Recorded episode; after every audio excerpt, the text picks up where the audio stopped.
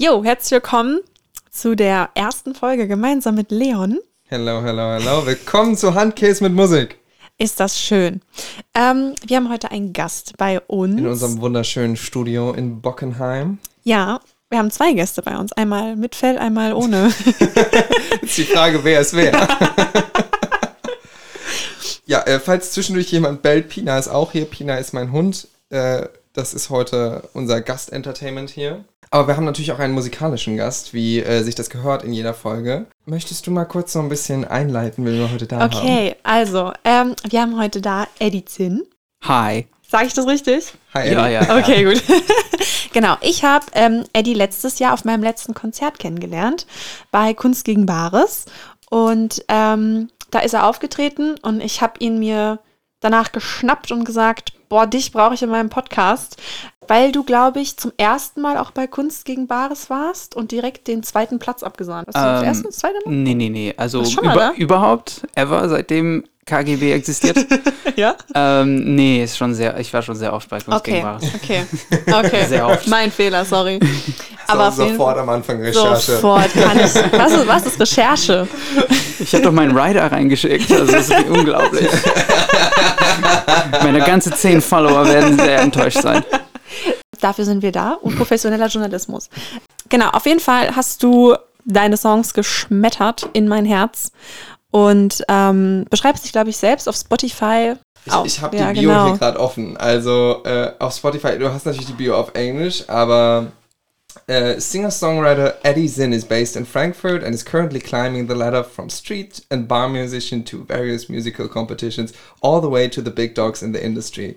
His genre, genre, influ inclu his genre influences include Ed Sheeran, Shawn Mendes, and other pop artists, as well as blues, rock, and even small hip-hop elements. Das ist auf jeden Fall eine große Bandbreite, würde ich sagen. Ja, ja, es ist auch schon Jahre her, seitdem ich das so Es ist auch seltsam, sowas über sich selbst zu schreiben. Das ist auch jedes Mal, Ja. wenn du eine Pop Ich- eine Folgenbeschreibung schreiben musst oder so. Also wenn ich zugeben kann, also ich gebe auch zu, das war ähm, entstand dadurch, dass ich ein Feature mit einem Künstler aus Kanada hatte.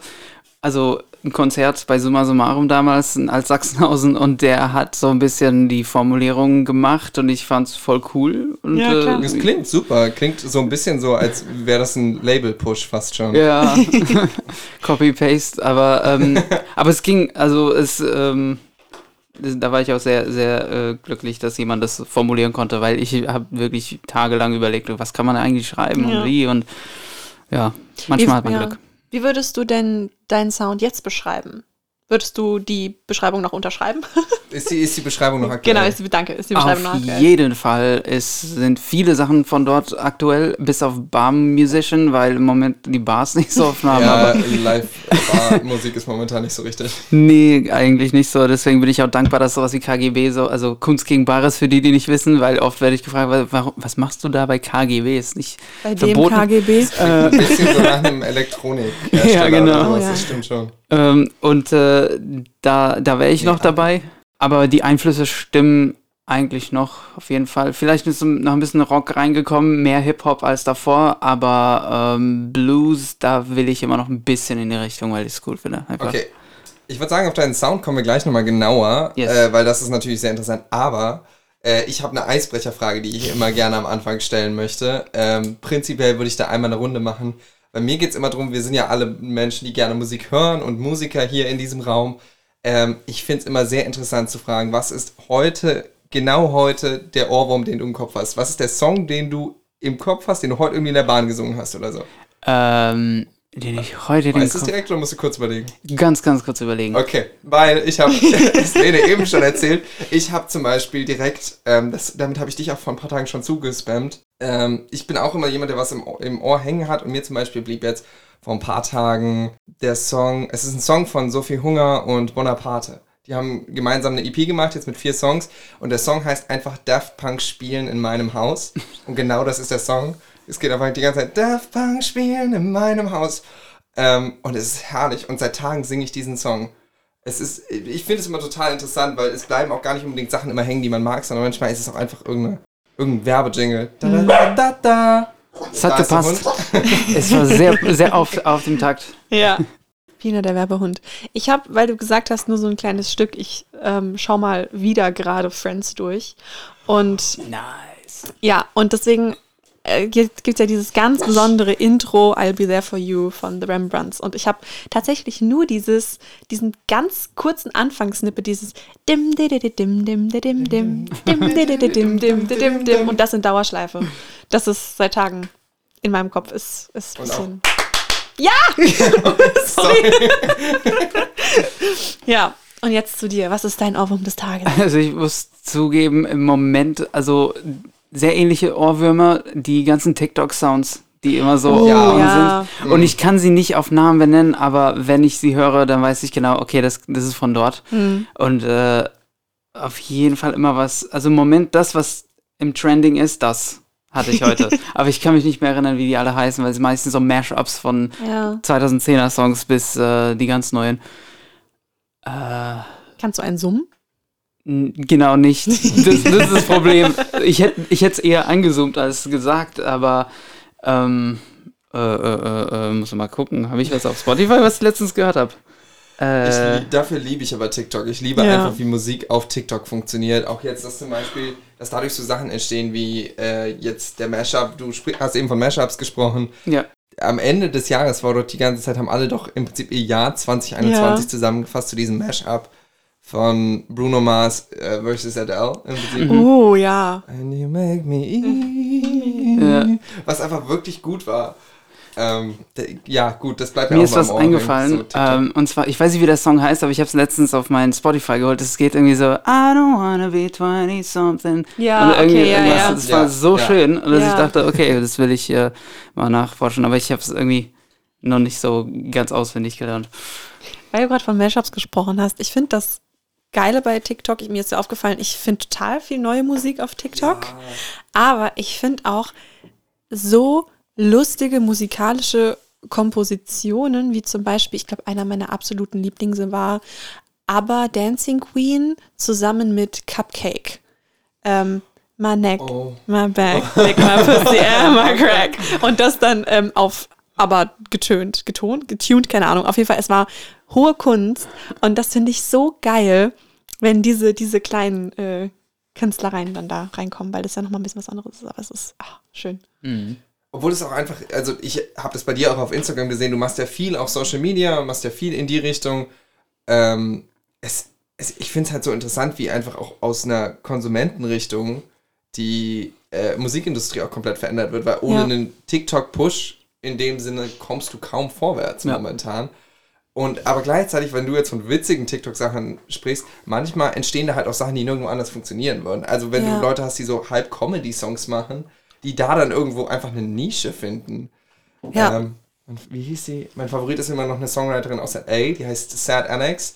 Und die hat einen Song geschrieben, der heißt Itty Bitty Titty Committee. Oh ja, Ja. Habt ihr den ja, gesehen? Ja. Das, das war auch nur Ohrwurm. Gold. Einfach pures Gold. Und das zum Beispiel, sie hat damit einfach echt ein Publikum irgendwo gefunden. Mit Ja. einfach halt auch diesem natürlich viralen Sound, aber ähm, einfach auch mit diesem Song dann für ihre, Ja. für ihre restliche Diskografie. Ja, das ist schon cool. Und äh, das stimmt auch schon, was du, was du sagtest mit dem, ähm, alles, was du im TikTok hör- bei TikTok hörst, hörst du auch im Radio. Und ich bin noch nicht so 100% sicher, ob was zuerst kommt. Vielleicht ist es so ein Hühner- und das Ei-Sache, aber ich merke schon, dass, dass, wenn ich zufällig im Autoradio angemacht habe, dann kommen schon die Songs, die ich von TikTok kenne. Ja. krass. Das stimmt. Es gab dieses krasse ähm, Olivia Rodrigo Good for You, der wurde ja totgespielt, genau, im Radio. Und ich habe gelesen, dass Olivia Rodrigo den Song speziell für, also ich glaube die Hook oder so, da wusste sie schon, dass es auf TikTok gut ankommt. Ist das was, was bei dir auch schon mit reinkommt? Manchmal, manchmal Ja? schon. Ich muss zugeben, manchmal habe ich so, ähm, schreibe ich so Textzeilen und ich denke mir, daraus könnte man einen Trend machen. Aus diesen, also, so Mhm. Ja. Antwort- und Frage-Sachen und dann, okay, wie würden Leute denn darauf, welche, welche Situationen können dann darauf, daraus entstehen? Und es ist schon, ich ertappe mich schon dabei. Ja. Ich habe es versucht nicht zu tun, aber ja, es ist schon, es ist Teil des Games, auf jeden Fall. Aber hindert dich das? Weil ich, also für mich persönlich ist es, wenn ich daran an Rezeption denke, während ich schreibe, bringt mich das komplett durcheinander. Also dann, das nimmt mich aus diesem, aus dem kreativen Ding und aus dem Schreiben komplett raus. Also das bringt mich schon aus durcheinander, aber ich finde es leichter ein bisschen. Also ich finde es auf jeden Fall so einen Anhaltspunkt zu haben oder zu sagen, ähm, okay, das könnte jemanden ansprechen, finde ich sehr spannend. Und deswegen hält es mich dabei, dass ich weitermache. Hm, okay. Ich habe immer so mein kleines Questionnaire, was ich am Anfang so ein bisschen durcharbeite. Ähm, wir haben eben von musikalischen Einflüssen gesprochen. Ich finde sowieso TikTok, was du jetzt eben gesagt hast, total interessant, weil es für mich auch so ein bisschen so ist, was du jetzt gesagt hast mit äh, Radio und so. Irgendwie TikTok macht sich fast fast lustig über die traditionelle Labelstruktur und die traditionellen Push, äh, den traditionellen Push, den es eigentlich gibt. Und äh, das ist, dadurch kommen halt auch viele Songs. Ich fand es unter anderem mega, als dann eine ganze Zeit lang Dreams auch wieder in den Charts Oh, war. ja. Einfach nur, weil es Ja. dieses Genau. TikTok gab. Ja, ganz genau. Und es ist natürlich, Dreams ist auch einfach in sich ein fantastischer Song, äh, Fleetwood Mac, aber äh, hm, war einfach fantastisch. Wo ich jetzt eigentlich hin wollte mit dieser riesigen Ausführung, war musikalische Einflüsse. Ähm, da wollten wir ja bei dir auch gleich mal ein bisschen drauf kommen, aber meine erste Frage zu dem Zusammenhang ist immer gerne, weil ich es auch total interessant finde und wir da jetzt drüber geredet haben. Was ist denn das erste Album, die erste Single oder sowas, wo du dich daran erinnerst, dass die einen Einfluss auf dich hatte, so als Kind? Was ist das erste, was du dir selbst gekauft hast? Als Kind, also ganz vorne, ganz am Anfang.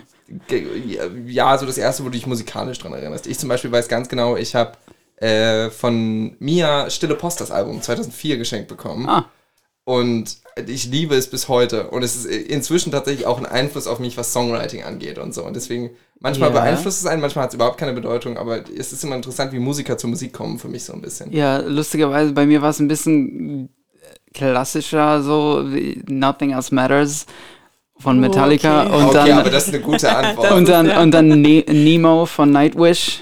Oh, Oh. how I wish for soothing rain. Dieses, äh, es war schon, es war in den Charts, war bei MTV und äh, da gab es immer Luftgitarre dazu. Weil es gehört dazu, sonst, sonst klingt er nicht gut. Das ist, ja. Das ist cool. Hast du eine CD, die du, wo du dich dran erinnerst, dass so deine erste CD war, die du selber gekauft hast?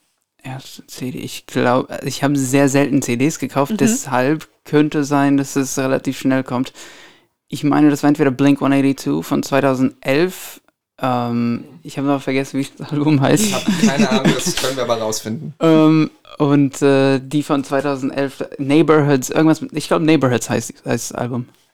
Ich weiß es nicht tatsächlich, aber ich versuche es gerade rauszufinden. Sprecht ihr in der Zeit? Aber ich Ja, habe es ja. auf jeden Talk Fall geliebt. Und dann, dann kam Ariana Grande, Dangerous Woman. Oh. Ähm, und äh, so die Sachen, die ich mir selbst gekauft habe, die, die, das war schon sehr wichtig. Das ist cool. Bei mir War auch ein großer Einfluss. Ja? Also- Ariana Grande. Ja, oh wow. Die, ja, da ist aber sowieso auch, also ich, ich könnte jetzt stundenlang drüber reden, dass ich Ariana Grande liebe, aber ich finde einfach, da ist so viel dahinter zum Teil für, für eine Popkünstlerin. Mhm. Ähm, wie kam es denn bei dir dann im Prinzip von, von passiven Musiker, also vom Zuhören und alles zum tatsächlich praktizierenden Mu- Musiker? Deine Spotify-Bio sagt uns ja, dass du mit 13 nach Deutschland kamst und vorher in Ungarn gelebt hast. Ja, das sagt alles mein. Das sagt Wow. alles dein Spotify. Ich habe da Ich- wirklich ich mein hab- ganzes Wikipedia Ich habe meine, äh, äh, meine Recherchen hier vorher gemacht. Ähm, wie kam es denn bei dir im Prinzip zum aktiven Musikpraktizieren? Das war tatsächlich so wegen der Sprachbarriere, dass ich hier halt kein Deutsch konnte und dachte, Englisch kann ich aber von Interviews. Also schreibe ich Songs und singe die, weil so kann ich mich ausdrücken. Sonst ist es halt ein bisschen schwierig, vor so einer Klasse irgendwas zu sagen, wo wahrscheinlich jedes zweite Wort irgendwie gar nicht mal Deutsch ist. Und äh, dann äh, kam ich dazu, dass es immer mehr so mein Safe Haven war. Und äh, wenn du halt was irgendwie kreieren kannst und es immer besser und besser wird, dann ist es schon eine Sache, was, äh, was sich wertvoll anfühlt, sage ich mal. Also, du schreibst aber die meisten Texte ja auf Englisch. Mittlerweile Alle, oder? alle Texte auf Englisch. Okay. Und hast du aber dann früher auf Deutsch getextet oder Nee, nee, nee. auf Englisch dann auch schon? Noch nie. Also ich habe Okay. noch nie was anderes als, als äh, Englisch gemacht. Ah, okay, krass. Tatsächlich. Das ist ja cool. Ja. ich habe auch sehr ähm, quasi fast nur englische Musik gehört. Und äh, da gibt es auch keine, ähm, ich würde fast sagen, leider keine andere Einflüsse, aber es wäre bestimmt auch spannend, aus äh, verschiedenen Orten irgendwie was zu finden, was äh, einem so huckt. Da bin ich noch am Recherchieren.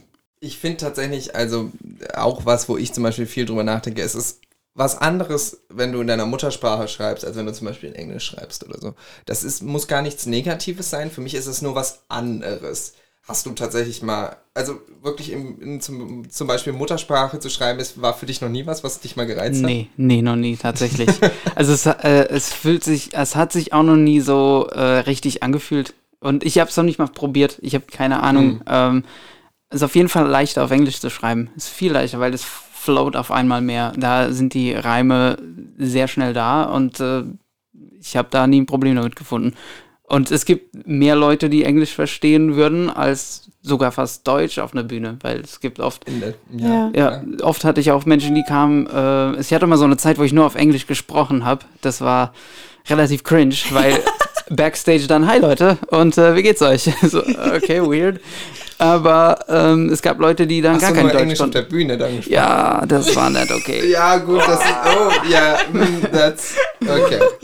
Das Album heißt übrigens Neighborhoods. Inzwischen hat auch mein WLAN-Hotspot wieder funktioniert. Genau, Neighborhood, super, super Album. Da würde ich auf jeden Fall empfehlen an alle Zuhörer. Das finde ich aber auch. Also, das Sprachending ist so ein bisschen. Ich finde auch, man, es kommen halt auch ganz verschiedene Songs raus. Also, es, das ist. Ich verstehe, was du sagst. Für mich zum Beispiel ist es, wenn ich in Mutter, Muttersprache nicht schreibe, kommen viel poppig melancholischere Songs raus, als wenn ich auf Englisch schreibe. Und das, ich weiß ich nicht, woran das liegt, aber ich, wo ich das zum Beispiel auch schon beobachtet habe, wenn du dich im deutschsprachigen Raum umguckst, äh, Alice Merton zum Beispiel, Mhm. bekanntermaßen eine Popperin, die auch aus der halt, Akademie kommt, ist ja geboren in Frankfurt und dann groß geworden in Kanada. Ja, Ah ja, genau, nee. Also, der, sagen wir so, der Song, mit dem sie bekannt wurde, war ja No Roots, wo es im Prinzip darum geht, dass sie viel durch die Gegend gezogen ist und keine Wurzeln hat. Und bei ihr auf dem Konzert war zum Beispiel auch auffällig, Konzert hier in Frankfurt, dass sie immer wieder anfing auf Deutsch zu sprechen und dann immer wieder zwischen den Sprachen verrutschte und dann immer mal wieder ins Englische rutschte und ins Deutsche, gar nicht mit Absicht, sondern dass es einfach immer wieder durcheinander kam. Jeweils fing sie in einer Sprache an und rutschte in die andere. Und ich glaube, es ist auch schwierig, wenn du in ein, einer Sprache singst und in der anderen dann sprechen musst. In dem Sinne, da, da irgendwie drin zu bleiben auch. Ja, schon. Und du hast immer die Gefahr, dass einige dich tatsächlich dann nicht verstehen, weil ähm, ich hatte sehr oft schon Menschen, die kein Englisch verstanden haben. Also die haben es einfach nicht verstanden. Auch wenn die Lyrics gelesen wurden. Ähm, also das kann schon passieren. Und äh, da erinnere ich mich daran, als Flowrider mit dem Whistle rauskam und dann äh, saßen die Eltern mit den Kindern, can you blow my whistle, babe? Und äh, die wussten nicht, was es heißt. Das ist aber lustig, ehrlich gesagt. Also, Da erinnere ich mich auch dran, dass das in der Schule so ein Ding war, dass immer so die paar Leute waren, die so waren, das heißt das und das. Weißt du? Gut wären also Untertitel für dich auf der Bühne. Du bräuchtest so ein, so ein Screen. Ja. Wenn du Opa sprichst. Ja, wie bei so Opern, wo das dann oben der Text dann Oh gesagt je, wird. nee, ich werde es aber nie wieder, also ich werde so gut wie nie wieder in Deutschland auf Englisch sprechen und so tun, als hätte ich. Das war nicht gut. Aber alle haben mitgemacht. Keiner hat gesagt, hey, Eddie, das ist ein bisschen das ist cringe. Das ist nicht okay. So darf siehst. Aber es hat geklappt. Kannst du, also ist deine Muttersprache dann Ungarisch? Ja. Ja? Aber ähm, also Ungarisch und dann Englisch und dann Deutsch so gleichzeitig. Also Englisch habe ich verbessert, ähm, währenddessen ich Deutsch gelernt habe. Und dann so kam es halt, dass ich äh, beide relativ gut kann. Und ich meine, bis jetzt hatte ich keine Probleme mit Missverständnissen und sowas. Ich frage nur deshalb, weil ich jetzt ungarische Popmusik nur über den Eurovision Song Contest kenne, Mhm. maximal. Ist Obwohl ich nicht weiß, ob man ESC als Schnitt für nee. irgendwas musikalisch nehmen kann. Nein, auf gar keinen Fall. Aber ähm, ich frage deshalb, weil du hast dann nicht mal überlegt, vielleicht auch auf Ungarisch zu texten oder wie stehst du denn zu ungarischer Popmusik? Hast du da einen Standpunkt? Nicht unbedingt. Ich bin da äh, leider raus, weil ich die, die Charts da nie verfolgt habe. Okay. Da gab es mal einen Halbamerikaner, der bei Eurovision war. Carly Sanders hieß der. Wann war das denn? Äh, das war 2013, glaube ich, mit dem Song Running. She keeps on running, running. Äh, jetzt glaubt mir keiner, dass ich singe. ähm, so geht's mir aber auch immer, wenn du aus dem Gespräch dann einfach was zeigen willst. Ähm, ich glaube, da erinnere ich mich tatsächlich sogar dran. der, der war aber tatsächlich also so gut wie Amerikaner und hat so auch einen Akzent auf äh, Ungarisch gehabt und da hast du Okay, also aber so die Charts, was gerade da läuft, weiß ich nicht. Ich okay. habe keine Ahnung. Hat das die Schweiz denn auch mal gemacht? Hat die Schweiz nicht mal auch mal irgendwie eine ganz bekannte Sängerin aus einem anderen Land eigentlich geschickt? Also es ist natürlich ESC, da ist ja sowieso alles so ein bisschen. Komm, da ist Australien dabei, also. da geht's schon los. Okay, um mal äh, zurückzukommen aufs eigentliche Thema. Wir haben es eben schon mal angeschnitten. Äh, wie würdest du denn deinen Style beschreiben? Wir haben eben über die Einflüsse ja schon gesprochen, aber deinen eigenen Style. Wir haben uns ein bisschen schon drüber unterhalten, wie wir es interpretieren würden. Ich würde aber gerne erstmal hören von dir, wie du dich selbst beschreiben würdest. Okay, also ich habe mir irgendwie überlegt, äh, was passen könnte, zumindest was dazu passt, wie ich äh, Songs angehe, ist Indie-Pop. Aber ich habe auch mal gehört, dass Indie-Pop sowas ist wie das gute Böse, weil Indie ist Indie und Pop ist Pop.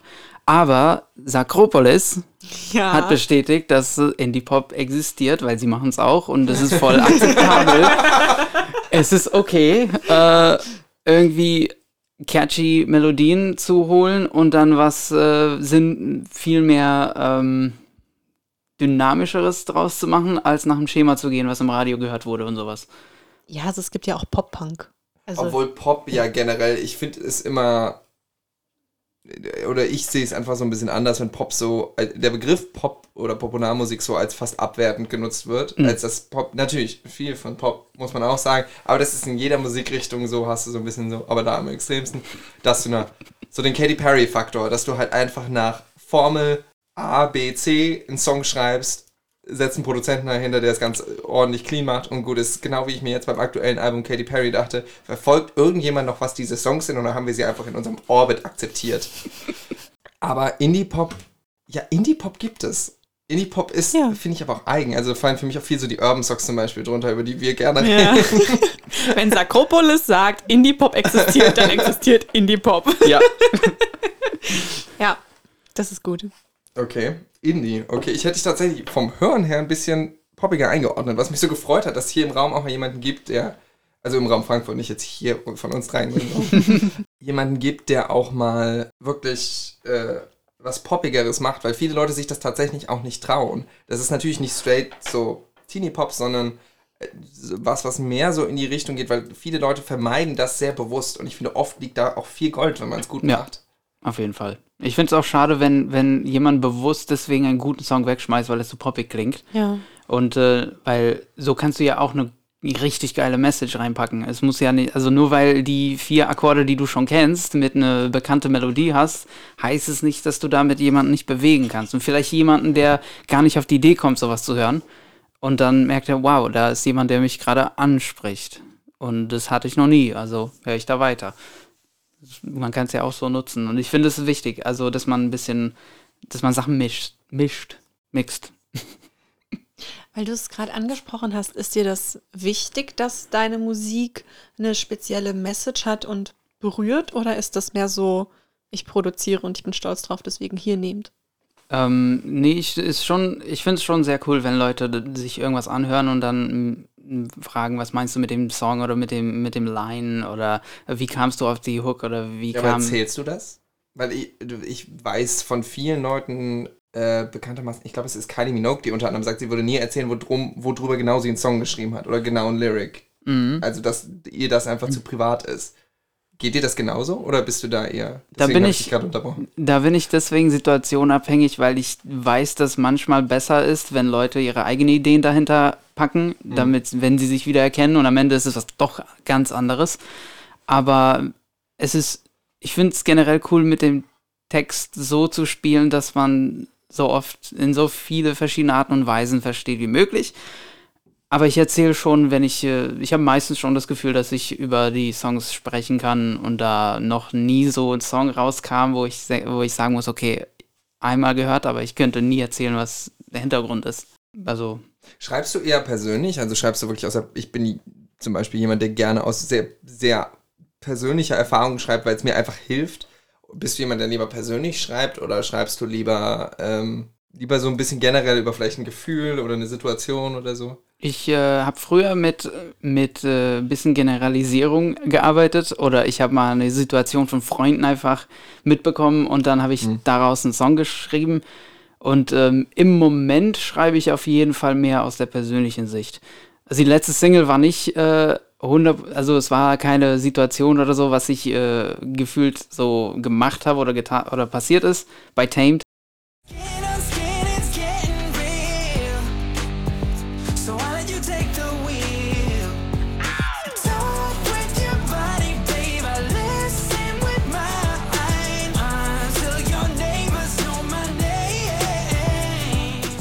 So ein bisschen Promo. Achso, das wird später kommen. Nein, alles gut. Der Gedanke war, dass du jetzt im Prinzip die Möglichkeit hast, sozusagen, oh, also im Prinzip ein bisschen Promo für dich selbst zu machen. zu sagen, ah, die Single okay. heißt Tamed und wir spielen kurz die Single an im Ja, sogar Edit im nachher. Edit, ja. ah, Für ein okay. paar Sekunden, dass man mal was gehört hat von dir auch. So. Aber ich hoffe, das wird nicht rausgeschnitten, weil das fand ich wir relativ lassen das witzig. ganz genauso, wie es jetzt Genau passiert ist. so drin. So nach dem Song. Und am besten noch so mit dem Handy am Mikro den Song einspielen. Also, Tamed. Genau, Tamed, äh, ja. Tamed war zum Beispiel ein, ein Song, was äh, nicht hundertprozentig persönlich war. Es war eher ein, so, ich wollte einen coolen Song haben und ich wollte, dass es auch Sinn macht und ich wollte, dass man es in verschiedenen Arten und Weise versteht. Aber wenn man den zweiten Single, was ich habe, oder den ersten, Wanna Take It, ähm, das war viel persönlicher, weil da ging es eher darum, ähm, dass es okay ist, mal alleine zu sein. Es ist okay, mit Einsamkeit umzugehen und damit klarzukommen und äh, damit happy zu sein und äh, es geht immer in irgendeine Richtung. Und natürlich auch so um die äh, Ängste so in den Augen zu schauen und dann weiterzugehen. Das ist zum Beispiel sowas. Das ist ja Heavy Stuff. Irgendwie ein bisschen, oder? Ist es? Äh, may- maybe, aber ähm, wenn das irgendwie zwei Menschen anspricht und äh, die sagen, oh cool, da geht's auch anderen m, anders mit Musik oder so, dann äh, ist es cool. Dann freue ich mich drüber.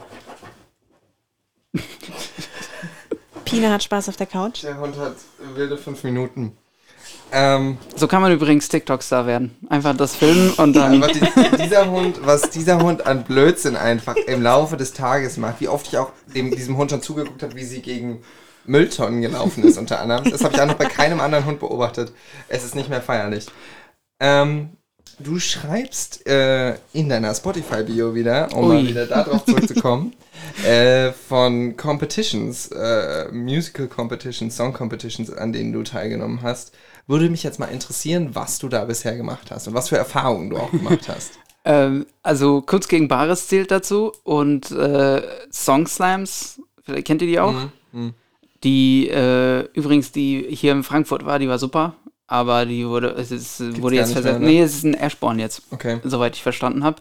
In ein bisschen in eine bisschen kleinere Mhm. Form, aber das war ein Event. Also das war wie ein Festival. Jedes Mal, wenn das irgendwie in Orange Peel kam, dann da, da hieß es wirklich äh, 300 Leute in so einem kleinen im Orange Spiel. Boah, das war cool. Das war mega cool. Aber hauptsächlich sowas. Und dann gab es mal sowas wie ein Veranstalter hat mal ein Best-of gemacht und da, wenn du mal einmal ins Finale kamst, dann wurdest du eingeladen. Das war schon eine sehr coole Sache. Auch um zu connecten, andere Musik zu hören, mit Leuten auszutauschen, das war auch eine mega gute Sache. Es war nie so, dass ich mir dachte, oh nee, der, der gewinnt. Ich hoffe, der spielt jetzt keinen schnellen Song, weil dann komme ich mit meinen langsamen. Also es war äh, immer so, es ging eher darum, mal ein bisschen Menschen zu kennen und äh, Ideen zu sammeln, Austausch. Das, das ist aber auch schön, wenn es so diese, diese Umfelde, gerade für, für halt Musik und für auch einfach kreative Arbeit gibt. So dieses, dass man sich aus. Also ich finde, das ist für mich viel wichtiger als so dieses, weil oft nein, neigen Leute, gerade wenn man noch nicht so etabliert ist und so, neigt man dazu so einem Business-Gedanken, dass gerade wenn es Richtung Medien geht und so, dass man sich halt auch zum Teil gegenseitig in den Rücken fällt und so, wo ich mir so denke, ey, genug Platz für alle. Ja, Ja. Voll. Lift each other up Auf jeden und so. Fall. Und äh, ganz wichtig, was ich äh, mal gehört habe, fand ich sehr schön. Also, ähm, wenn jemand, äh, ich hoffe, ich kann es jetzt richtig formulieren, wenn jemand Erfolg hat und du es mitfeierst, dann wird auf jeden Fall nicht an, äh, okay, ich verliere den Faden gerade. Ähm, es wird an dich, an dir selbst nichts kaputt gehen, wenn du jemanden feierst, Ja, sondern ja. es wird eher was dazugeben und die Person, wenn du jetzt alleine da sitzt und schmaulst und sagst, äh, nee, warum die, dann äh, wird sie, sie oder er trotzdem weiterkommen. Also Ja, und vielleicht kommen ja auch Opportunities, wenn du die Person feierst. auch Also, sowieso. Wenn du halt auch freundlich zu Menschen bist und da auch Connections suchst, dann kommen da vielleicht ganz andere kreative Prozesse noch in Gang, Total. weil ähm, die Person kennt vielleicht einen guten ProducerIn oder ein gutes Studio, was man mieten kann. Und wenn du halt immer nur niemandem was gönnst, Ja. Dann ähm, wird's crunchy wie Pina unterm Tisch. dann, dann macht es auch äh, nicht so viel Spaß, weil Ja, es geht genau. ja genau darum, dass äh, es ist auch mega cool. Ich, ich freue mich immer, jemanden, den ich kenne, zu pushen, zu teilen und dann irgendwie anzuschreiben, hey, das war voll cool und zu äh, merken, wie sehr sie sich freuen. Das ist so, so geil. Deswegen habe ich mir das irgendwie äh, letztes Jahr, als Corona so anfing, also anfing, hast, nee, wir haben, wie Also anfing ist 2019. Wir sind jetzt seit 35 Jahren in dieser Pandemie. Und ich sehe kein Ende, es wird immer weitergehen. vor zwei Jahren habe ich mir überlegt, okay, ich mache das mal und seitdem macht es einfach Spaß. Und ich bin auch besser befreundet mit einigen Menschen, die ich nur so in meine Insta-Freundesliste hatte, die, wo ich mir dachte, okay, posten ab und zu Sachen. Aber wenn du dich Und dann damit triffst du beschäftigst, dich mal und bist dann so, ey, dich kenne ich und deine Ja. Sachen kenne ich. mega cool. Und dann kommt sowas wie irgendwann, irgendwann also ein äh, mittlerweile Kumpel von mir, der hatte mal eine Idee, auf seinen Song zu featuren. Und jetzt kommt es so weit, dass bald Tamed als Metal-Version vielleicht auch rauskommt. Wow. Und das ist so Kleinigkeiten, wo du dir denkst, boah, es ist heftig. Und äh, so, sowas ist sehr viel wert. Also viel mehr wert, als irgendwie zu gucken, wer hat höhere Zahlen. Oh nein, meine Zahlen sind nicht so oben. Ich hatte auch in, einem, in dem Interview mit Sakropoulos auch darüber geredet, dass wenn du ähm, gut im Backstage hinten bist, halt auch einfach die Stimmung auf der Bühne auch ein bisschen anders dann ist. Ja. Weil du, wenn du dich vorher schon ein bisschen gut mit den Leuten verstehst, die mit dir den Backstage teilen, dann kriegst du vielleicht auch das Kabel, was dann besser funktioniert, wenn deins reißt oder wenn. Das ist aber prinzipiell so. Ich finde, das ist von der Lebensphilosophie. Ja, Ja. aber also ich, also so bin ich generell von der Lebensphilosophie immer so. Ich bin so jemand, der halt auch, ich wurde halt auch einfach so erzogen, so mit, äh, mit Zucker kommst du weiter als Peitsche. Wie geht die Redensart? Äh, Nicht so, aber, aber dass du im Prinzip, ich äh, habe halt festgestellt, dass ich oft im Leben, manchmal auch nicht, aber dass du oft im Leben halt weiterkommst, damit dass du nett bist. Und gerade finde ich in so einem Umfeld kreativ, für mich ist kreativ sein auch ein gewisser Punkt der Verletzlichkeit. Bei Musik noch am wenigsten. Also wenn ich singe und setze mich mit einem Klavier irgendwo hin und dann komme ich klar, aber ich erinnere mich unter anderem, ich komme ursprünglich mal vom Schauspiel. Daran habe ich auch gemerkt, dass es nicht das Richtige für mich war, weil ich jedes Mal sterben wollte, wenn du mit einer neuen Rolle, auf die Bühne gingst, weil es einfach so verletzlich war und du so viele Emotionen brachgelegt hast. Und in so Momenten brauchst du, finde ich, auch so ein bisschen Community, die irgendwo. Also es ist, äh, klar kannst du alleine schreiben und so, aber in dem Moment, wo es wirklich auch ans Praktizieren in diesem Job irgendwo geht, fühlst du dich, glaube ich, also widersprich mir, wenn du es anders siehst, aber es ist, glaube ich, schwierig, das alleine machen zu wollen. Ja, es ist äh, nahezu unmöglich. Also ich würde ich würd aus meiner Perspektive sagen, es ist eben fucking possible, irgendwie alleine einfach alles zu machen. Das ist nicht möglich. Auch wenn da auf TikTok Charlie Puth rumsitzt und sagt, oh, das hat er selber gemacht und das hat er. Nein, hat er nicht. Das hat er nicht alleine, weil das, das, da sitzt ein Team, da sitzen Kontakte, er produziert bestimmt, aber da sind mehrere A&Rs, die hinten dran sitzen und äh, auch wenn die Yes-People sind, ist es auch okay, aber alleine kannst also diese Vorstellung von vielen, die denken, oh, der sitzt nur zu Hause und macht seine Musik und dann wird er reich, das, na. Ganz kurz, was sind A&Rs?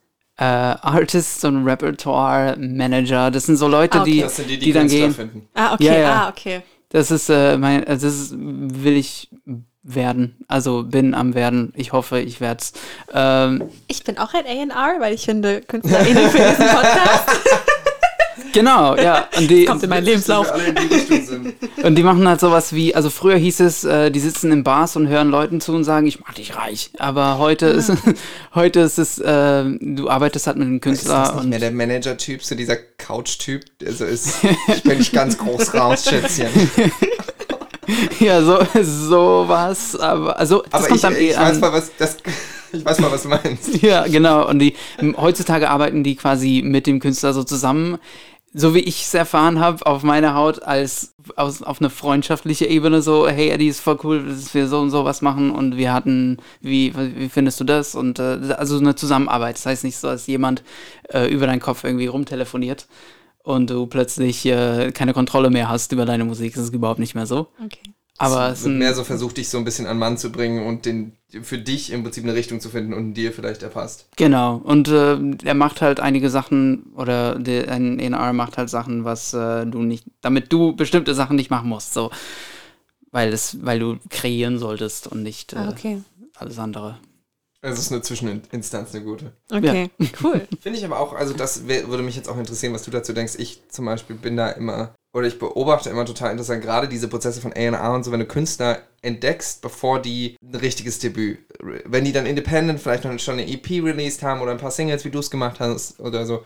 Ähm, in der deutschen Szene, was da ich da sehr prominent fand in den letzten Jahren, war unter anderem das Beispiel Annie Neumann, die ja deutsche Popkünstlerin, die ja zwei sehr gute EPs released hat und dann kam relativ lange nichts und ich folge ihr halt schon lange, ich kenne sie schon länger, wie es oft so ist mit Künstlern, die so Newcomer Ja, sind, dass ja. man die lange kennt und dann kommt immer so ein paar bisschen was. Und dann irgendwann kam, hat sie dann auf Instagram gepostet, dass sie als Independent Label bei, ich glaube, Sony unterschrieben hat. Also, dass sie künstlerisch unabhängig ist, ihr eigenes Label im Prinzip bei Sony unterschrieben hat. Ja, aber ihre Musik gehört und dann war das Album auf einmal fertig. Also das Album kam dann wirklich drei Wochen später oder so. Es war die ganze Zeit fertig und die haben im Prinzip nur äh, drauf gewartet, dass die, Ja. dieser Deal durchgeht, wie, so wie sie es wollten.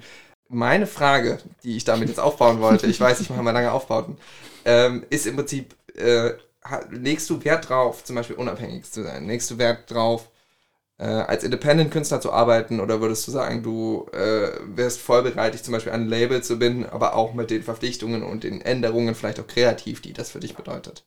Ähm, also, ich war bis jetzt die Tage ähm, bei einem Label. Und ich habe, ich muss sagen, ich hatte gute Erfahrungen mit Labels, so im, sozusagen. Also ich ha- es ist nicht das Klassische, die sagen, was zu tun ist und wenn nicht, dann, äh, oh, dann musst du zahlen oder sowas. Ähm, Magst aber du sagen, wo du warst oder lieber nicht? ja, das war bei ähm, Ever Ever Music. Mhm. Coole Leute, also feiere ich voll. Ähm, jedenfalls war, also um auf die Frage zu kommen, ähm, ich lege viel We Wert drauf, mit kreativen und coolen Leuten zusammenzuarbeiten, egal wie und was da rauskommt, solange jeder glücklich ist. Ah, ich habe es wieder zurückgedreht. Ah. also Okay. wenn, wenn ich die äh, Möglichkeit habe, meine Kreativität da reinzubringen und äh, ich dadurch irgendwie Hilfe bekomme, ist es schon ein Vorteil. W- Würde ich als Vorteil sehen, wenn jemand da äh, vielleicht ein paar Sachen besser ist oder mehr weiß. Ist schon, schon gut. Das, ja, ja. Und warum bist du jetzt nicht mehr da, wenn du sagen möchtest? Ich will jetzt in Indie-Style weitermachen. Ich will es Okay. auch sehen. ähm, ich will wissen, wie es ist, wenn man alles alleine machen muss. Natürlich nicht komplett alleine, aber so ein bisschen, man kann sich immer, also ich kann mir immer Hilfe holen, wenn ich brauche. Und ich will jetzt äh, einfach ähm, schauen, wie, wie, so, wie so ein Indie-Artist, voll, vollkommen Indie-Artist funktioniert. Ich habe auch schon ein paar Songs, die ich mir vorstellen könnte zu releasen. Also Songs gibt's was noch. Auf dem Backburner. Ja, genau. So, so wie Eminem's gesagt hat, äh, Stalking Ammo. wenn, wenn er so Lyrics schreibt und einfach in, in die Box reintut und wenn irgendjemand ihm blöd kommt, dann packt er es aus. So, was passt zu dir? Äh, Stocking Ammo, das ist tatsächlich eine gute Beschreibung dafür. Ich fand's Gerade bei Eminem. ja, es war bei 60 Minutes oder so von Eminem oder ich kann mich nicht erinnern, aber ich habe das, ähm, ich fand das sehr witzig. Gibt's was, was du auf jeden Fall gerne mal ausprobieren wollen würdest, wenn du jetzt auch schon Indie gehst? Würdest du gerne mal rappen? Ja. Also ich habe, äh, es gab so den Song Big City Life, die haben wir, Ja, hast ja ja. auch ein Cover von auf Spotify. Ja. Ja, ja, ja. Und das war ein Versuch vom Rappen, aber ich weiß ganz genau, dass ich beim Aufnehmen nicht bereit dazu war, weil ich dachte, die Ho also ein Teil von mir sollt, hätte es wissen sollen, dass da keinen Rapper geben wird und dass ich es machen will, äh, muss. Aber als äh, ich den Ach so, oh, okay, du wolltest einen Rapper haben und nicht selbst rappen und musstest dann selbst rappen. Also, ich weiß nicht, was ich mir dabei gedacht habe, weil Prinzip, aus, kein, kein Producer, kein Producer hat einfach so einen Schrank, so ein, so, so ein so ein Rapper, der so, weil er, hat- er hat mich angeguckt und ich meinte so, ähm, kennst du einen Rapper? Und er so, hast du einen Rapper dabei? So, ja, dann, und äh, ja, dann musste ich es machen. Ich bin nicht so stolz drauf, weil der Rap nicht so perfekt rauskam, wie ich es gerne hätte, aber er kam gut raus. Aber ich will mehr versuchen. Würdest du dafür auch Stimmbildung nehmen? Also machst du Stimmbildung allgemein, oder? Stimmbildung, meinst du Vocal Coach und sowas? Ja, ja, genau. Ich habe schon mal Gesangsunterricht genommen mit 17, aber ähm, im Moment Klassisch oder Pop? äh, Pop. Pop, würde ich Okay. sagen. Also ich durfte einen Song raussuchen und singen und wenn es schlecht war, äh, hieß es, okay, guck mal, dass du da gerade stehst. Und wenn nicht, dann nicht. Aber ähm, genau, und im Moment habe ich keinen festen, aber ich habe einen guten Kumpel, der, der ähm, Frank Albersmann, wenn ihr Oh ihn ja, kennt. Ja, kommt- stimmt. Du Hab ich auch ja auch noch. ja, genau, der ist, äh, der ist ein Vocal Coach und er ist ähm, sehr gut als Lehrer. Und er wird sich freuen, wenn er das hört, dass ich ihn erwähnt habe und dass Werbung für ihn gemacht habe. Frank Brüllbart auf Instagram. Genau. Ja. Sehr, sehr, wirklich sehr gut. Also super, super Lehrer. Brüllbart. Brüllbart. Willst, wenn du ein Bild von ihm Bart. siehst, weißt du warum. Ah, oh, Und ja, wenn du ihn okay. hörst. das ist so Meta gerade. Ja. Ähm, ja, und äh, er hilft mir schon sehr viel. Und äh, wenn ich irgendwas habe, da kann ich immer Fragen stellen. Und ähm, ja, so komme ich immer auf die Sachen, die ich gerne hätte. Auch da wieder, wenn man freundlich ist und gute Connections hat, dann kann man die auch aufrechterhalten. Yes, auf Ja. jeden Fall. Genau das. Ähm, wenn du davon sprichst, ähm, sowieso jetzt schon, wo du hin willst und dass du auch einen Rap machen willst und so, gibt's, hast du irgendwie so ein Traumprojekt oder irgendwas, wo du sagst, was du unbedingt mal machen willst? Wenn du jetzt träumen kannst ohne Budget und so generell irgendwas, was du machen würdest, ein relativ aufwendiges, hast du irgendwie so ein Traumprojekt, was vielleicht dazu groß ist, um es jetzt zu realisieren, was du unbedingt mal machen würdest? Oh, ich würde ich würd, ich würd auf jeden Fall gerne ein Album mit Ed Sheeran machen. Okay. Das, äh, das das ist wäre natürlich echt ein Projekt. Ah, das wäre so genial. Und äh, ansonsten, ja, ja, schon. Also so eine große Tournee oder so, so, so mehrere Projekte, also unendlich viele Projekte die ganze Zeit. Aber ich hatte mal so eine Idee, irgendwann einen, einen Comic zu äh, machen. Irgendwie so eine Reihe von mit einem Musiker, so, so Barmusiker, aber so jazzmäßig, obwohl ich da mich nicht auskenne, aber ich hatte so eine, so diese, kennt ihr diese Broken Down Bars und äh, Ja. um jemanden, der struggelt, irgendwie weiterzukommen, so ein bisschen wie So- so Rocky, Dive aber Bars. genau, so Dive Bars und dann äh, hatte so eigene Probleme und dann ähm, ich äh, hatte so mal eine Idee und das wäre cool, aber das, so ein Comic aus dem Nichts zu machen wäre schon, äh, also ich, ich hätte keine Ahnung wie. Ich kann nicht malen. Ich habe noch nie was Okay, das ist natürlich so geschrieben. ein bisschen eine Ja, ja, das eine um groß, größere. Hürde auf jeden Fall. Ja. Gibt's, also wenn du sagst Ed Sheeran, äh, mit dem würdest du gerne mal was machen, würd, gibt's noch jemanden, mit dem du gerne zusammenarbeiten würdest? Oder generell so musikalische Idole Ja. und Lieblingskünstler. Du hast ja Ed Sheeran und Shawn Mendes haben wir ja schon jetzt außerdem. Ich meinte zum Beispiel bei Mirror on the Wall so ein bisschen Panic at the Disco Ja, rauszuhören wow. Wow. als Das habe ich in die Zeit geschrieben, wo ich dir äh, so neu gefunden habe. So, So Death of a Bachelor wahrscheinlich Ja, so in ja, der ja, Zeit. ja, Ja, ja. geil. das hört man im. Hintergrund nämlich so ein bisschen raus.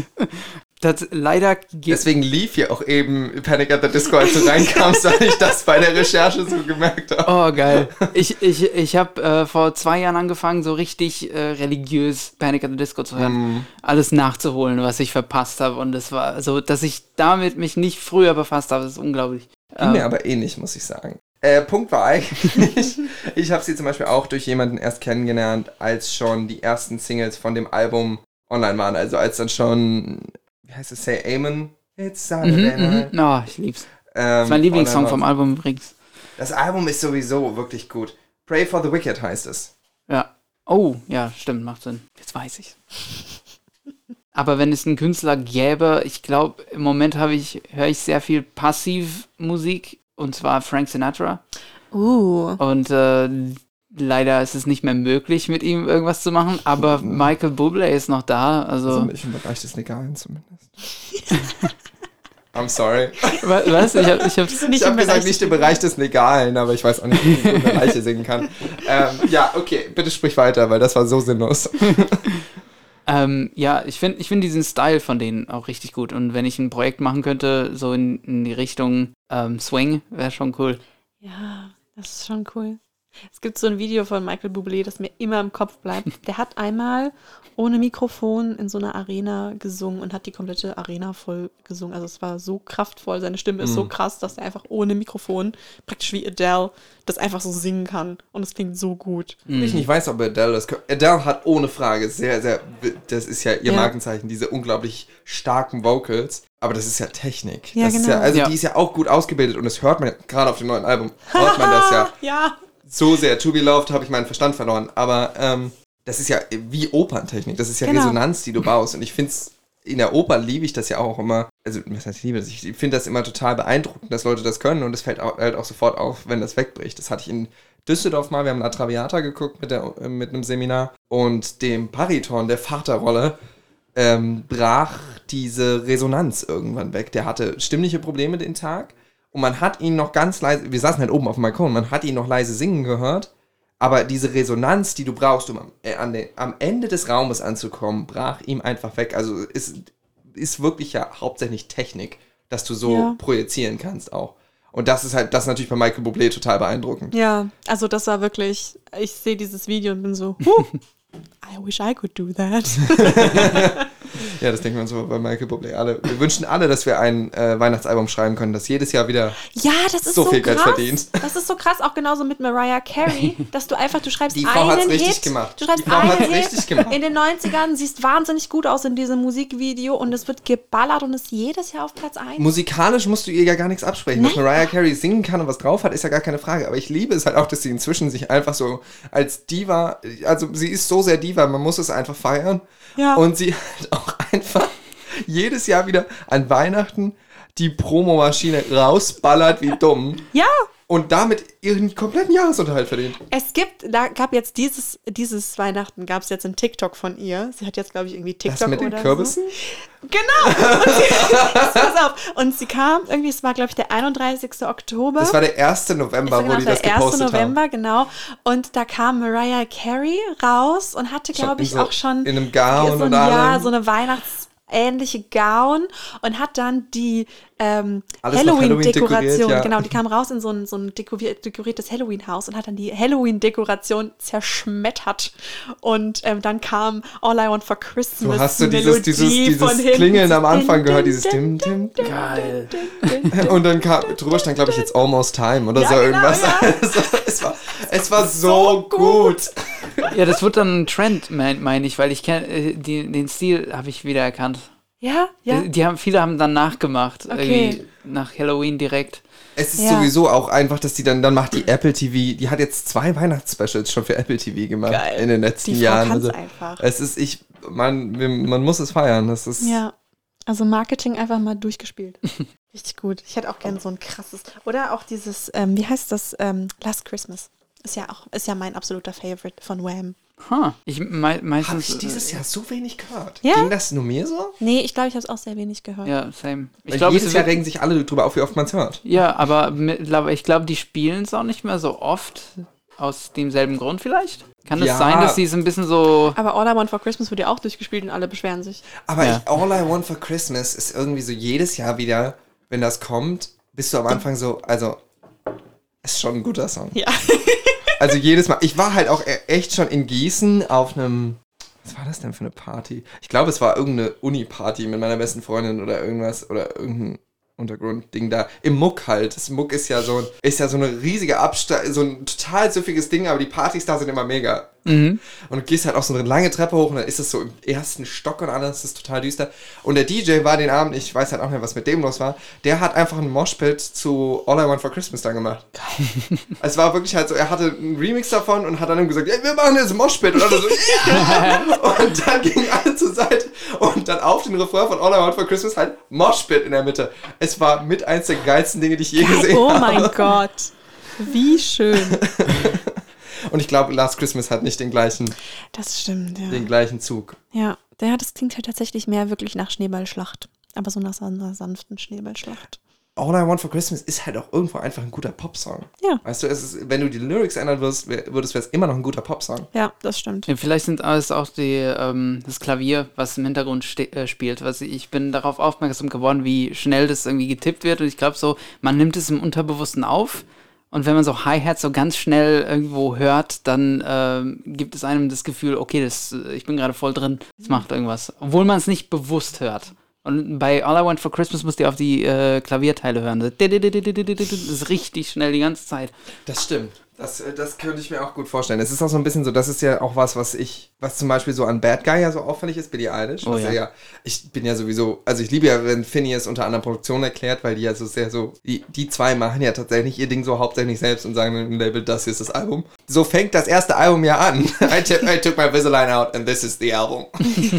ähm, und bei Bad Guy hast du, das hat er mehrfach in Interviews erklärt, hast du unter dem Refrain ähm, eine Ampel liegen. Die australische, eine australische Ampel, die klingt wie ein Hi-Hat, also so ganz schnell, ganz schnelles Tickern macht, aber es ist eigentlich dieses Tickern, das halt Blinden unter anderem sagt, dass die Ampel jetzt grün ist. Mhm. Er hat so erzählt, das hab ich, haben wir in Australien auf Tour aufgenommen und dann habe ich das einfach reingesampelt und alle denken immer, es sind Hi-Hats, aber nein, es ist eine Ampel. Das ist ja und das cool. macht unter anderem auch so eine, so eine Urgency, so einen Druck unter dem, unter dem Mhm. Refrain, wie du es jetzt gerade eben beschrieben hast. Das ist cool. Neben halt natürlich der dü, dü, dü, dü, dü, dü, dü, so die Melodie, die einfach im Ohr Ja. bleibt. Geil. Das muss ich jetzt hören.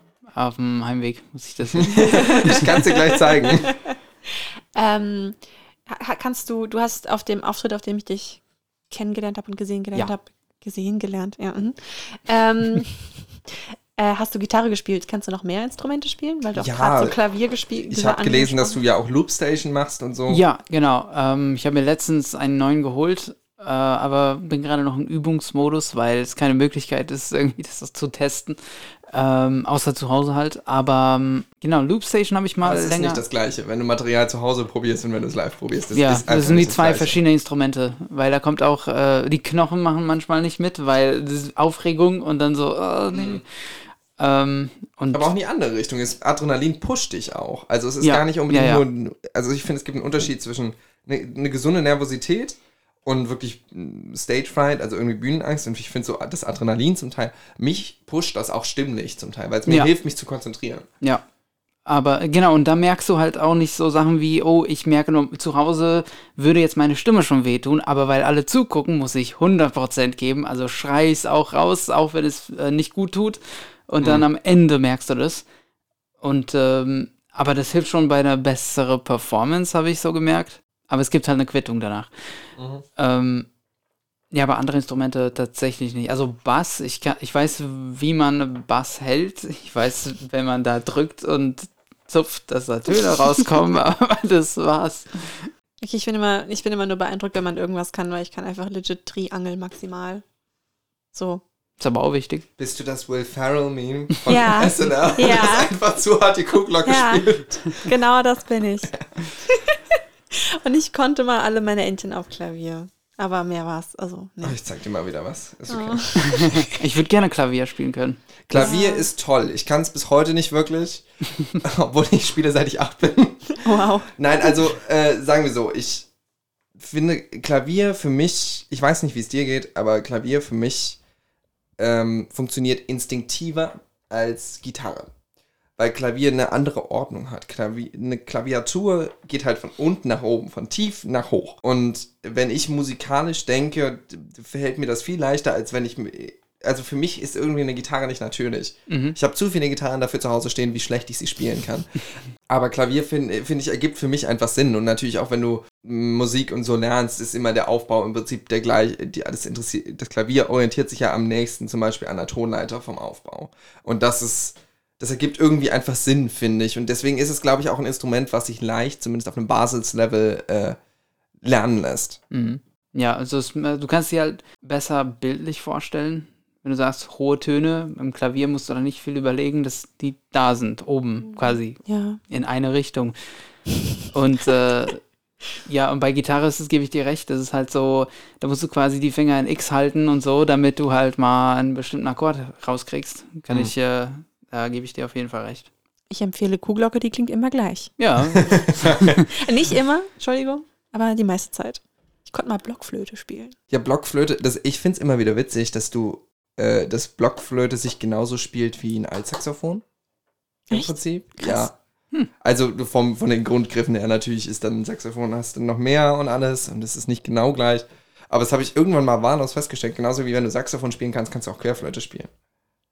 Weil die ganzen Holzbläser im Prinzip, vom Prinzip her gleich sind. Klar musst du unter anderem, wenn du dann Flö- Querflöte spielst, hast du eine andere Atemtechnik und so. Das musst du natürlich üben und lernen. Aber ähm, im Prinzip ist das sich alles so ähnlich, dass wenn du dir eine gewisse musikalische ja, s- äh, Versatility antrainiert hast, so ein bisschen, dass du, was weiß ich, Zupfinstrumente was spielen kannst, dass du Blech und Holz und sonst irgendwas jeweils ein Instrument kannst, dass du dann irgendwann so ein leichtes Grundverständnis für alles hast. Immer noch nicht so, dass es gut klingt oder so, aber so, dass du, dass du weißt, ah, so funktioniert es. Ja, okay. Ja, ja, ja. Äh, Gibt es ein Instrument, was du gerne spielen können würdest? Auf jeden Fall, wie gesagt, Klavier und äh, Cello. Cello wäre cool. Wow. Ja, ich denke mir auch mal, Cello müsste man mal lernen. Ja, weil das, äh, ich kann mir, ich habe gehört, Geige zu anzufangen ist nicht so geil für die Nachbarn und Ja. für niemanden, der Okay, das aber hört. welche Art von Musik ist für die Nachbarn wirklich geil, wenn man so Altbau oder so wohnt? glaub- Musik machen klingt nicht immer so gut wie Musik performen. Weißt du, Genau. was ich? Also ich habe mal, ich hab mal einen Tipp gehört äh, für, für die, die zu Hause üben, damit sie besser werden. Ähm, du sollst üben und nicht performen. Das heißt, wenn es gut klingt, machst du es nicht richtig. Wow. Also ähm, Da in dem ist Sinne, aber was, voll was dran. also du solltest eigentlich da die ganzen Töne üben und nicht hier flexen und sowas, damit jeder hört, wie cool du bist. Und das ist halt auch eine Barriere, finde ich, für viele. Äh, das, oh, die Nachbarn haben das bestimmt gehört. Oh, ich fluche hier schon seit einer halben Stunde, weil, weil ich diesen Ton nicht treffe oder ich kann da- diesen Song und äh, das ist schon oft drin. Aber ähm, das hat schon geholfen, dieser, dieser Satz. Also, Mhm. don't perform. You have to practice, don't perform. Da muss, muss ich mich aber auch immer mal selbst dran erinnern. Das ist, das ist tatsächlich eine gute Aussage. Ich bin noch ein bisschen bei deinem Cello. Ich habe gerade überlegt, ob Cello ein sexy Instrument ist. Schon. Und ich Ja, finde irgendwie Schon, schon. irgendwie. Gibt es eigentlich ein unsexy Instrument? Tuba. Ähm, Euphonium. Nie gehört. Euphonium ist eine kleine Tuba. Ah, okay. Oh, Ja, ich finde ne, auch, ich finde Tuba allgemein ist, glaube ich, wow, nee. Nee, nee, ich muss bei Tuba immer nur an den, ähm, diesen Family Guy Skit denken. oh, ich liebe Family Guy. Mm. Das ist mein Comf Comfort Show. Habt ihr Family, sowas? ja, Family Guy hat aber auch, finde ich, diese schönen, wenn wir schon von Musik reden, die schönen Sachen, dass Seth Mac- MacFarlane halt irgendwie auch musikalisch total ja. talentiert ist. Ja, Und dann immer mal einfach so wahllo die wahllos so Musical-Nummern reinkommen und so wissen, das hier ist tatsächlich gut. ja. Allein Ja. schon der das Opening-Theme ist ja wirklich Ja. einfach so, dass jedes Mal, wenn ich das gucke, bin ich so, Ja. ähm, ja gut, jetzt kriege ich es nicht zusammen, aber ihr wisst, was ich meine. ja, ja aber wisst, wusstet ihr, dass es echte Musiker sind und nicht irgendwie. All you see. Ja. Okay. Wusstet ihr, dass es echte Musiker sind? Also nicht, äh, keiner saß da am Computer, hat jetzt ein Cello gebastelt oder so. Das sind, die haben da eine Band auch angeheuert. Oh, Damit die, cool. die Im Musik live Theme oder was? Überall. Ach so. Der ganze Das- Soundtrack ist echt.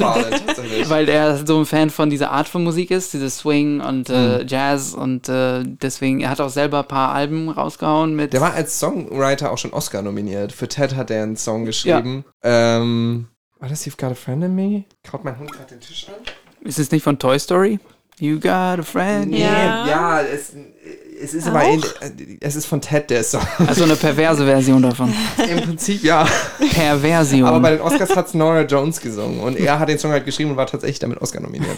Nice. Hat der nicht auch, der war ja auch bei A Million Ways to Die in the West, da hat er doch Mhm. bestimmt Sein- auch. Der hat er auch Regie geführt. Ja, und so. genau, ja, sein das Film. ist ja sein Film. Aber hat er da nicht auch, gibt es da nicht auch Musik? Bin ich da jetzt gerade voll Und Den falsch? Film habe ich nie geguckt, weil er so verrissen wurde Das tatsächlich. ist ein voll, also ich finde, das ist ein guter Film.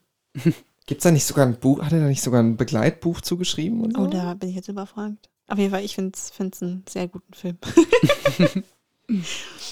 Wir haben ja eine wunderschöne Spotify-Playlist, Mhm.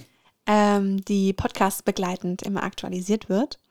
Und du darfst dir zwei Songs von dir aussuchen, die auf die Playlist kommen, und zwei Songs, von denen du sagst, die müssen Leute hören. Mhm.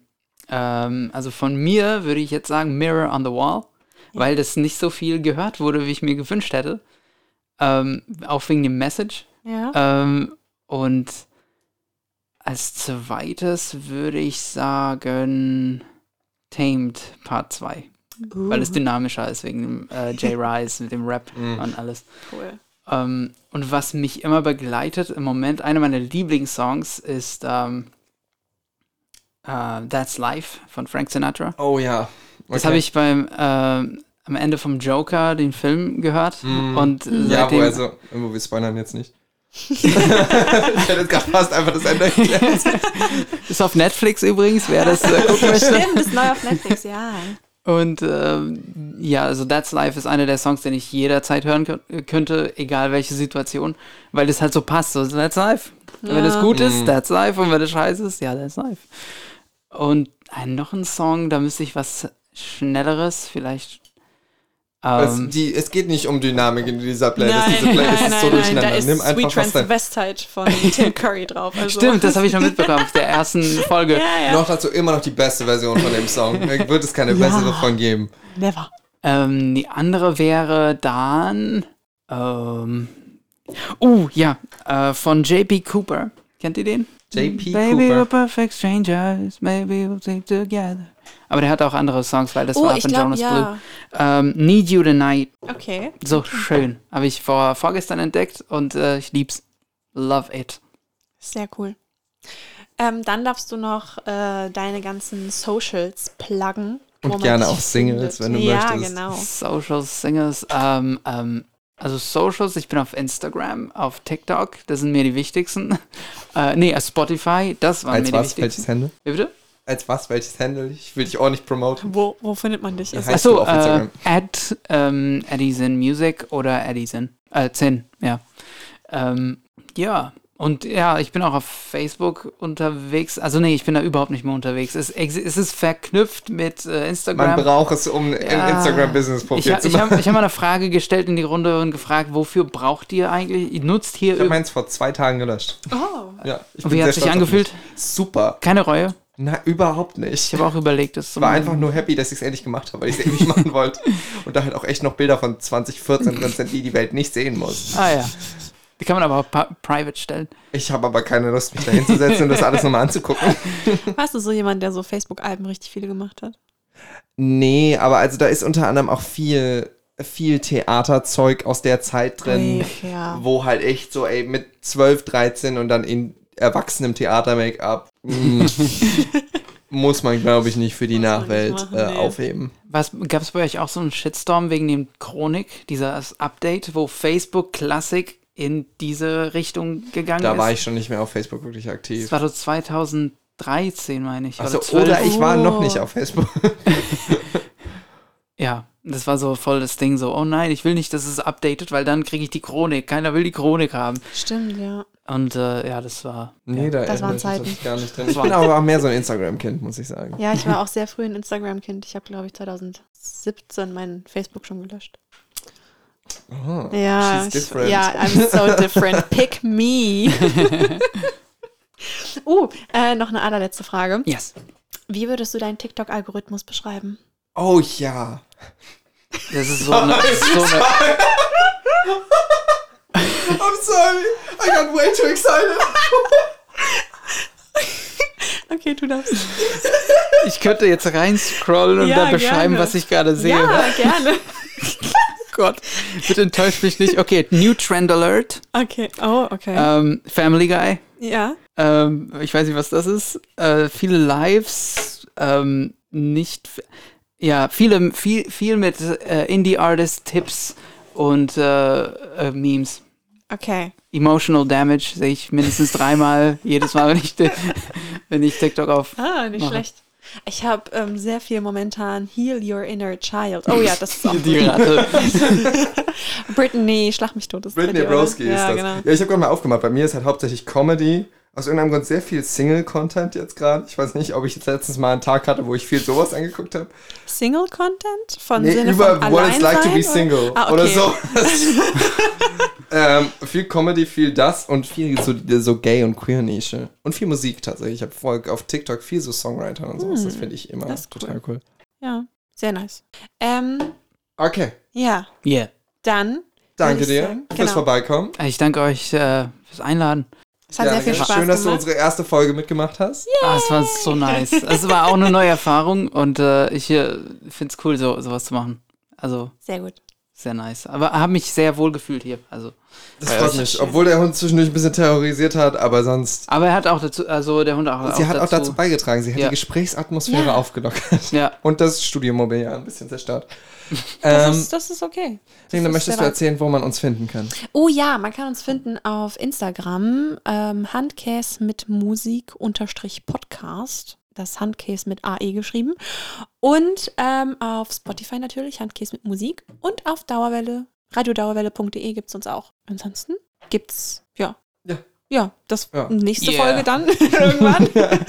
In zwei Wochen kommt dann die nächste Folge. Sehr gerne. Ich freue mich.